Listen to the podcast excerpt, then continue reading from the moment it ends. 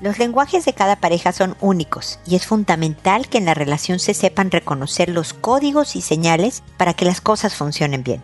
Espero que este nuevo episodio te sea útil. Esto es Pregúntale a Mónica.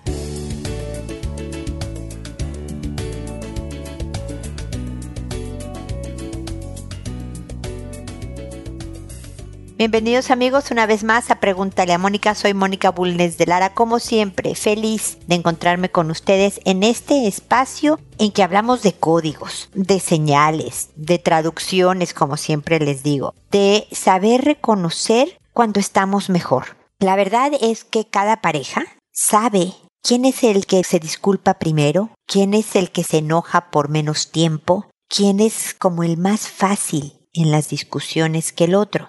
Defensivamente queremos pensar que nosotros somos definitivamente los que hacemos funcionar la relación, pero muy adentro de ti espero que sepas lo que sea, lo que es la realidad. Si tú eres la pronta a disculparse, si tú eres la que se enoja por poco tiempo, la que busca la reconciliación, eres tú y ni hablar. Pero a veces es el otro. Y yo creo que también ocurre que a veces nada más no detectamos, no la sabemos leer la señal de otro o a lo mejor no queremos leerla por otros motivos que también es necesario explorar para ir mejorando la relación. La verdad es que el que yo me emberrinche en que no voy a aprender tus señales o quiero que se sigan mis códigos y no los tuyos para que yo sepa claramente que estamos reconciliándonos, no te hace una vida mejor. Una de las cosas que pues demanda la sana relación de pareja es que el otro tenga el espacio para ser él o ella misma para que él pueda reaccionar de la forma en que reacciona, que vaya aprendiendo a ser mejor desde luego y todo esto que sabemos que debemos de hacer como personas, desde luego como parejas, como padres, como amigos, como hermanos, como hijos, tenemos que ir mejorando.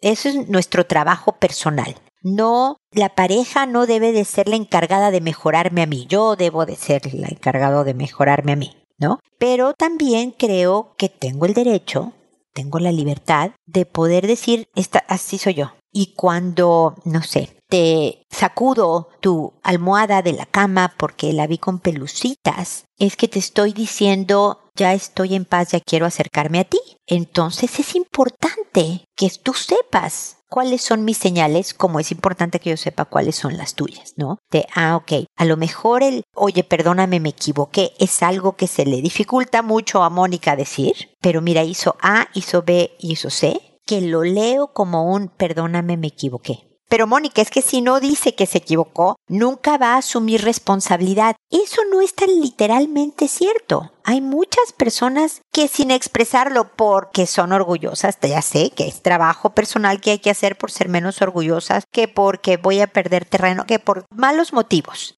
yo no puedo asumir y decir, sí, yo fui la que me equivoqué, yo fui la que metí la pata y que lo trato de poner en forma de, ah, pero sacudo las pelucitas de su almohada. Ahora léeme y perdóname. Es más cómodo. Parte de mi trabajo, mi responsabilidad, mi obligación como persona es que yo pueda aprender y ejercitar, hacer ejercicio del asumir responsabilidad y decir, sí, fui yo la que metió la pata. Eso lo debo de hacer yo. Y entonces tú a tu pareja que estás viendo que sacude las pelucitas de tu almohada, le dices, entiendo que esto es acercamiento, puede ser cariño, pues ojalá sigas trabajando en que un día me digas que metiste la pata, como yo le he metido varias veces, te toco a ti, ¿no? De hablar, pero, pero qué lindo por sacudir las pelucitas de mi almohada. ¿Me explico? Lo que están tratando entre los dos es de construir algo mejor para que la mente sea más tranquilo y para que finalmente tú, como individuo, como persona, tengas una mejor vida.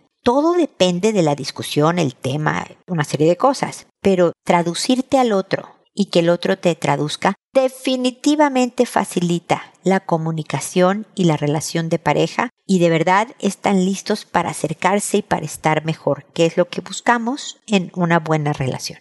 Y bueno, este es mi punto de vista. Cuéntame qué opinas, cuéntame una consulta si tuvieras. Ya saben que lo pueden hacer a través de www.preguntaleamónica.com en el botón envíame tu pregunta porque me van a llegar a mi correo personal y saben que siempre las contesto. También estoy en redes sociales, dando herramientas, frases, videos, todo lo que entre todos nos ayude a construirnos una vida mejor, que saben que ese es mi interés, que todos tengamos la vida que nos merecemos, tranquila, con paz y feliz. Así que bueno, ahí estoy en redes sociales, estoy en mi página, estoy en este podcast. Espero contar con su preferencia, con la tuya, de cada uno de los individuos a los que les estoy hablando, por muchos años más.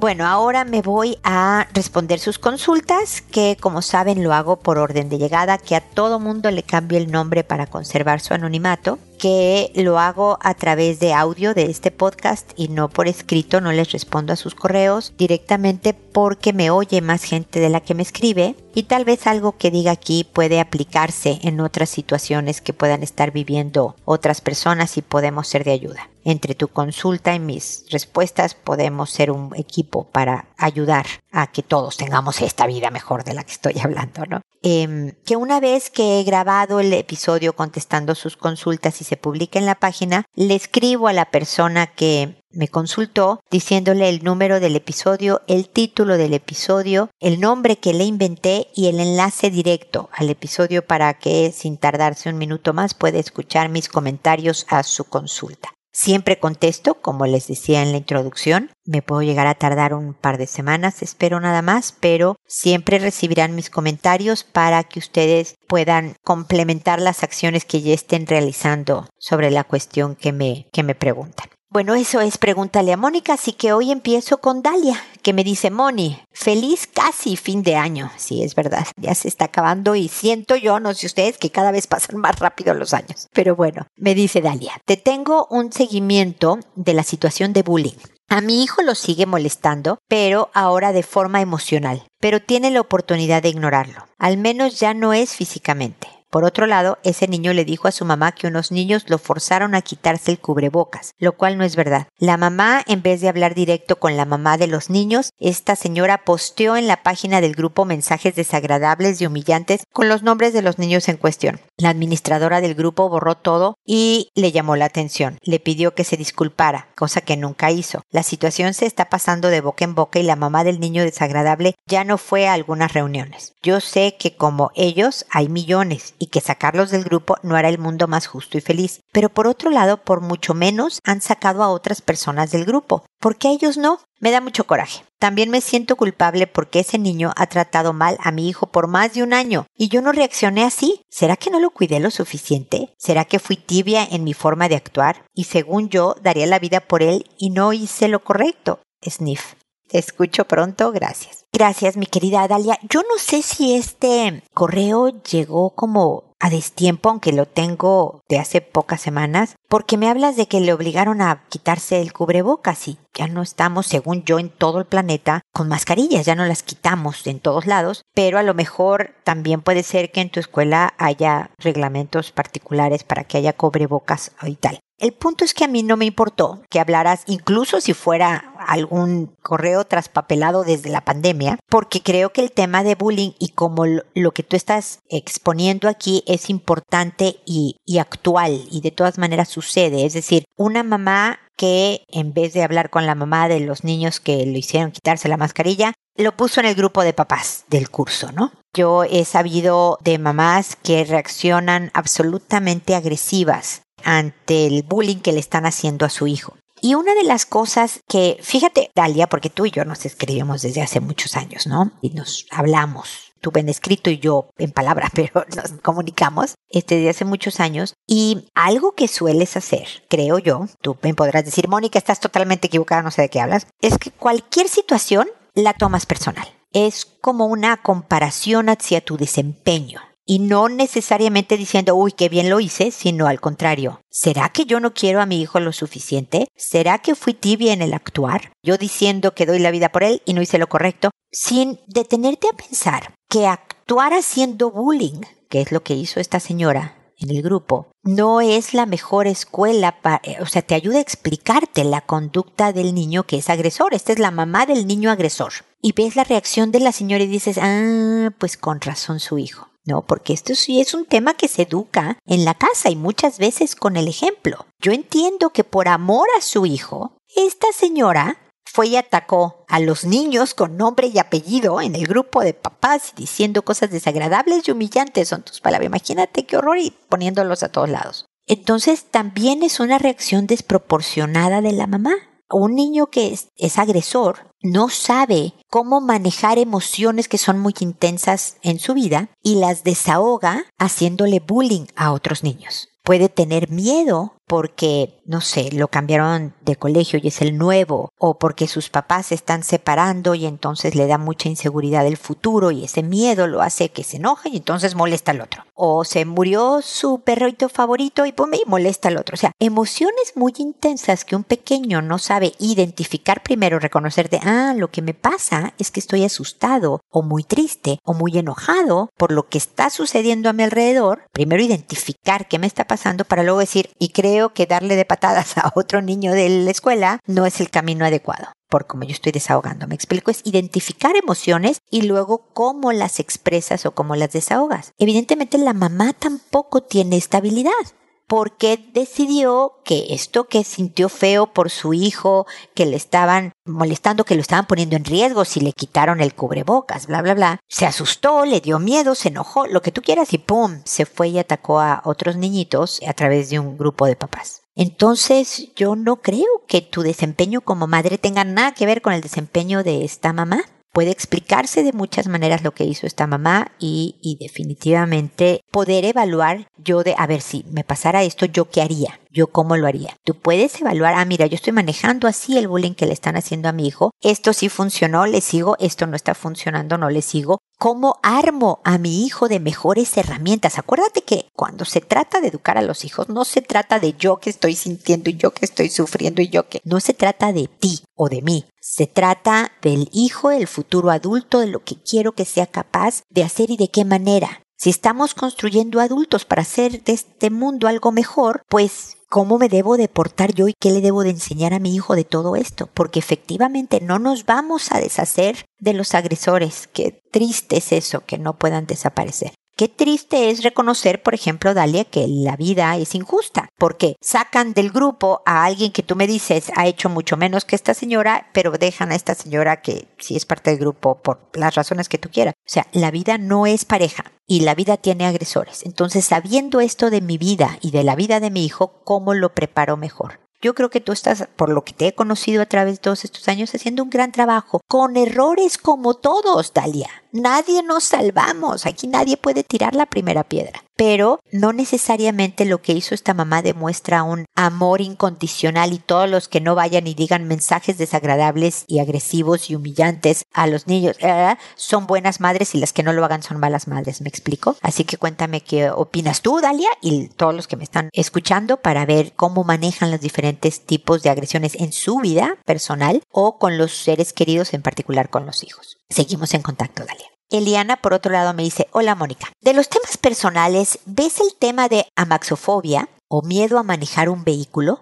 Estoy superando ese miedo y reaprendiendo la teoría y la práctica para manejar autos mecánicos. Estoy decidida a enfrentarlo con calma y salir a manejar continuamente para adquirir la práctica y ser otra conductora responsable y más capaz en el mundo. Después de muchos años de evitarlo por completo por miedo a la gran responsabilidad, miedo a la reacción, a veces violenta de los otros conductores y miedo a sentirme incompetente para resolver situaciones cotidianas que para los demás son tan comunes como maniobrar en calles o espacios estrechos, estacionar o adelantar. ¿Qué consejos me podrías dar para no volver a abandonar la conducción y dejar el miedo 100% en el pasado? No quiero que esta etapa sea solo una de valentía temporal, de manejar unos pocos días o dos meses y volver a hacerlo tan espaciadamente que lo deje por completo otra vez. Mi síntoma predominante de la de amaxofobia ha sido la evitación. Quiero vencer el miedo por completo y ser una conductora responsable, competente y feliz para siempre. Mil gracias un temazo, Eliana. O sea, las fobias en general,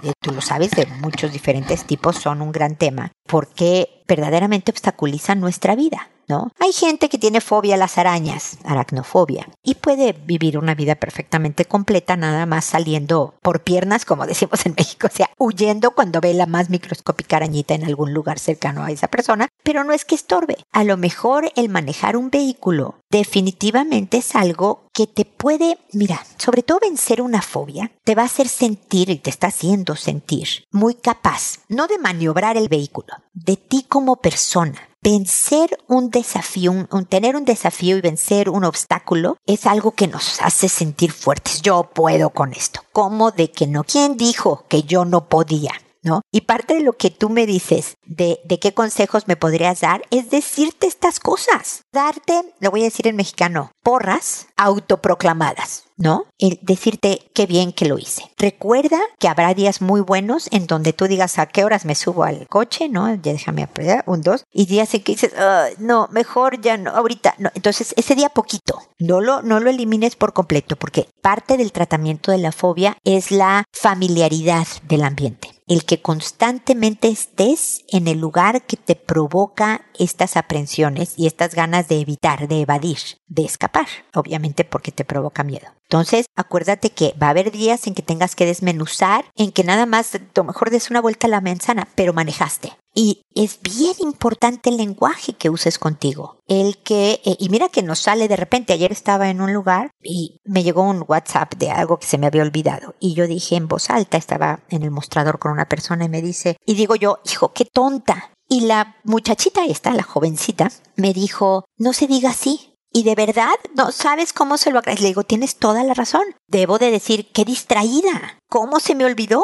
Pero no tontearme. Me explico, Elian. Eso cambia totalmente el concepto de mí misma, mi estado de ánimo durante el resto del día de que eh, se me olvidó algo que debí de acordarme, que debí de hacer. Uh, uh. Entonces, cómo te hablas es fundamental. Y, y, una cosa que es muy visual, yo soy muy gráfica, tú hazlo de la, en el formato que mejor te funcione, es que yo pongo a veces, según la tarea que quiera hacer, un calendario en blanco, como cuadritos de estos que forman el calendario de un mes, y voy marcando con una X. El día que logro la meta, chiquita o grande, no importa, dice algo al respecto del tema que estoy tratando de vencer.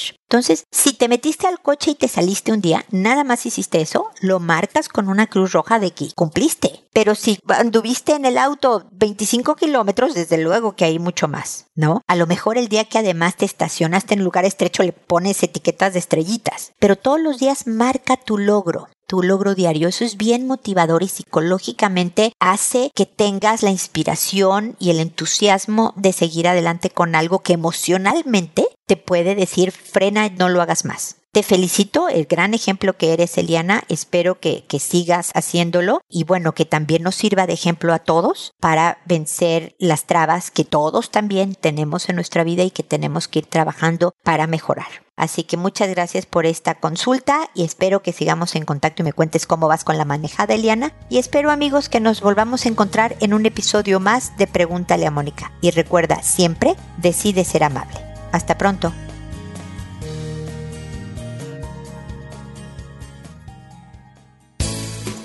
¿Problemas en tus relaciones?